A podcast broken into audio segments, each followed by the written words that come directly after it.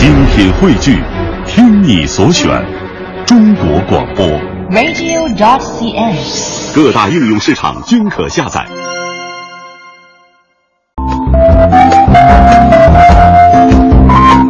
文化之旅，欢迎各位的继续锁定收听。那么接下来呢，我们要在文化年轮当中和大家分享有关于羊年说羊的相关事儿。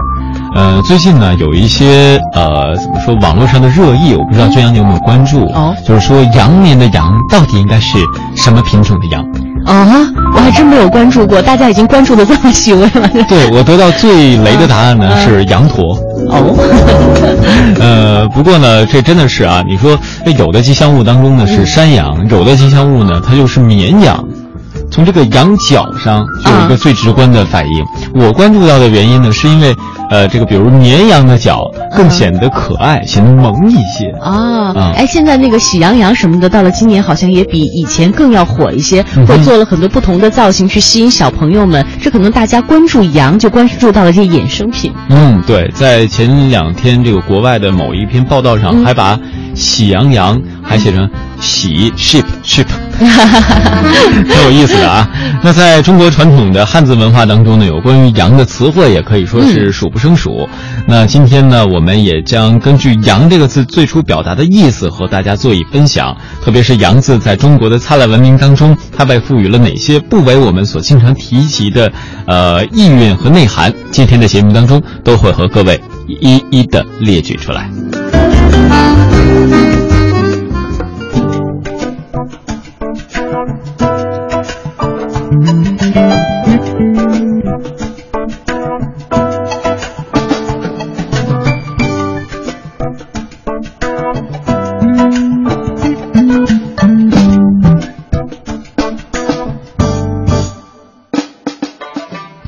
照《说文解字》的解释，羊，祥也，象征和表达的是像羊的头、角、足、尾的形状。孔子说，牛羊这样的字都是根据动物的外形进行概括的，所有与羊相关的字，自然也都要用羊做偏旁。当今的世人大多只知道羊表示的是一种动物。实际上，在历史上很长一段时间内，“羊”这个字一直是和“祥”相通的，表示的是吉祥的含义。为什么会出现这种情况？对此，厦门大学语言学教师张江如表示：“吉祥一词本为吉阳。有说法认为，古人在祭祀时，往往把羊放置在神位的旁边，表示吉祥如意，寓意鬼神赐来的吉祥之物。在“祥”字出现之前，其实“羊”字的含义主要有两个，既表示牲畜中牛羊的羊，又表示鬼神所赐之吉祥。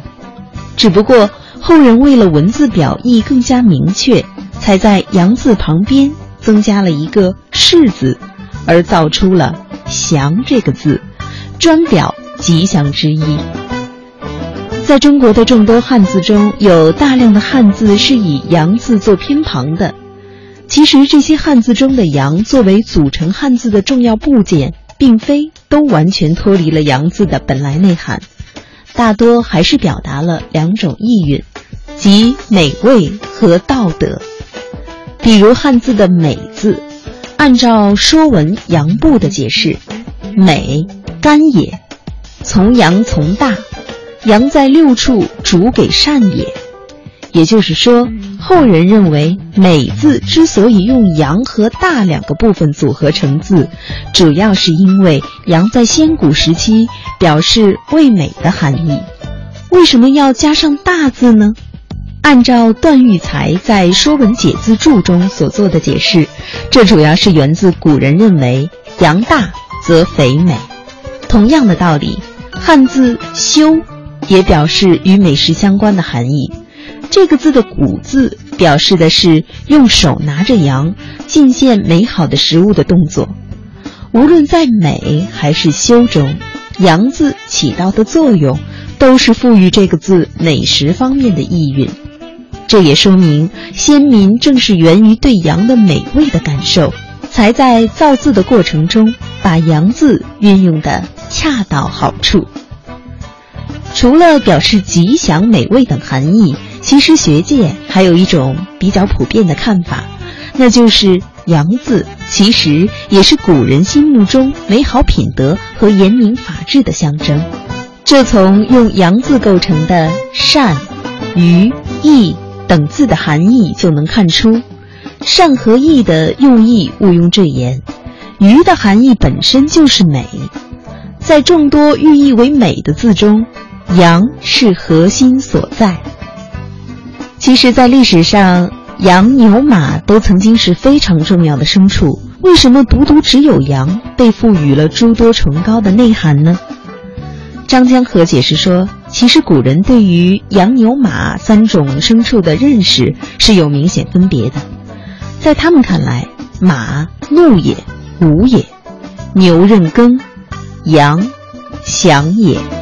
用通俗的话说，古人认为马之所以重要，是因为在战场上等场合必不可少，是武力雄健的象征；牛受尊敬，是因为牛任劳任怨，在生活中有重要的现实需求；唯独羊，是因为具有仁义。礼之德的象征而受到推崇。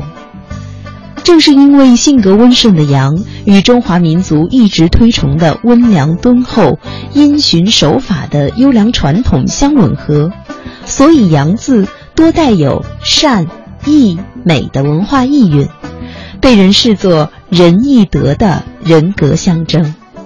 其实，除了汉字中的“羊”，在中国几千年的文化传承中。还衍生了大量与羊有关的词汇，其中不少都是具有非常精妙的寓意和启迪的。比如在郭德纲的相声《朋友谱》中，说到了一个精彩的故事，就是杨左之交。这里的“羊”又成为了一种崇高友情的见证。据汉代刘向撰写的《列士传》记载，六国时杨角哀与左伯桃为友。闻楚王贤，俱往事至梁山，逢雪梁尽，夺不两全，遂与梁与角哀，角哀至楚，楚用为上卿，后来收葬伯桃。这个故事讲述的是一对好朋友，即战国时代的左伯桃与杨角哀，两人为了出人头地，约好一起到楚国寻求发展。当时由于交通不发达，出行只能靠艰难的步行。在旅行的途中，恰逢冬季，而且天降大雪，两人在饥寒交迫中陷入了绝境。两人衣服都很单薄，而且带的东西只够一个人吃的。左伯桃为了救下杨角哀，把衣服脱下，和粮食一起全部交给了杨角哀，自己则躲进空树里饿死了。后人于是便将能知心、可托生死的朋友称为“杨左之交”。另外还有杨真以私败国的典故，出自《左传》宣公二年。根据记载，春秋时期郑国和宋国将要交战，宋国的统帅华元为了鼓舞士气，在战争开始前特地杀羊犒军，羊肉分到了出征的每一个士兵的手里。但华元却忘记了给自己驾车的属下杨真羊肉吃，杨真因此怀恨在心。第二天，两国军队交战时，杨真对华元说：“昨天分羊肉是你说了算，今天的胜负由我说了算。